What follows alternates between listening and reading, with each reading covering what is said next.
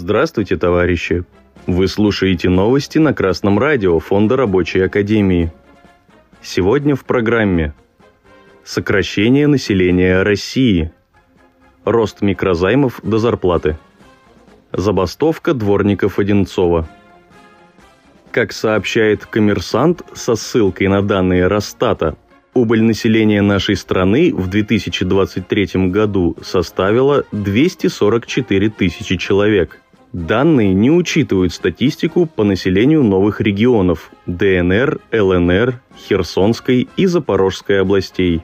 Наибольший рост численности зафиксирован в Москве, Московской области и Тюмени, а сокращение в Кемеровской, Нижегородской, Саратовской и Свердловской областях – Численность постоянного населения России на 1 января 2024 года составила 146 миллионов 206 тысяч человек. Согласно базовому сценарию Росстата, к 1 января 2046 года нас будет 139 миллионов.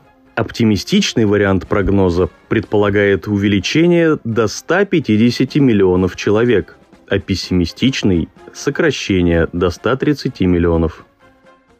Численность населения России на начало 1992 года составляла 148,5 миллионов человек. Не только 90-е годы, но все первое десятилетие 2000-х годов была убыль населения, то есть смертность превышала рождаемость. Страна на протяжении трех десятилетий вымирает – Убыль населения в будущем, запланированная классом буржуазии на 2046 год, согласно их базовому сценарию, составит больше 7 миллионов человек, согласно пессимистичному прогнозу 16 миллионов. А в оптимистичном варианте предусмотрено превышение рождаемости над смертностью всего на 4 миллиона. При самых позитивных ожиданиях классом буржуазии запланировано плюс полтора миллиона человек – за 54 года их власти. Не лучше обстоит дело в капиталистической России с зарплатами.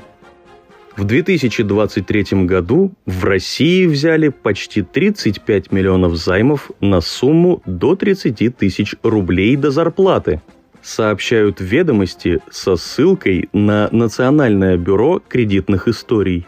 В совокупности за три квартала 2023 года Займы у микрофинансовых организаций составили 348 миллиардов рублей.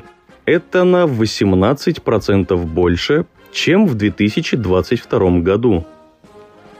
Борьба за повышение зарплаты – необходимость для рабочего класса.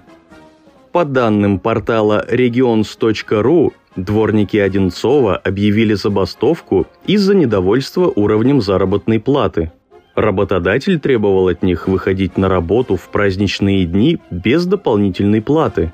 При этом их средняя заработная плата – около 30 тысяч рублей. А по сведениям Главного управления содержания территорий, средняя зарплата дворника в округе – 55 тысяч рублей. После начала забастовки к решению ситуации подключилась администрация Одинцовского городского округа – в результате коллективных действий рабочим подняли зарплату до 45 тысяч рублей в месяц. Редакция Красного радио Фонда Рабочей Академии поздравляет дворников Одинцова с успехом. Вот с кого нужно брать пример рабочим страны. Воля класса буржуазии – это вымирание населения страны, переработки, жизнь в кредит, низкие зарплаты. Забастовка проверенное временем средство развития рабочего класса, улучшение жизни семей. Организовываться и бороться за свои прогрессивные требования нужно начинать уже сегодня, чтобы к 2046 году население нашей страны увеличивалось, зарплаты повышались, а ваши дети не жили в долг. С вами был Юдин Илья с коммунистическим приветом из города Остров –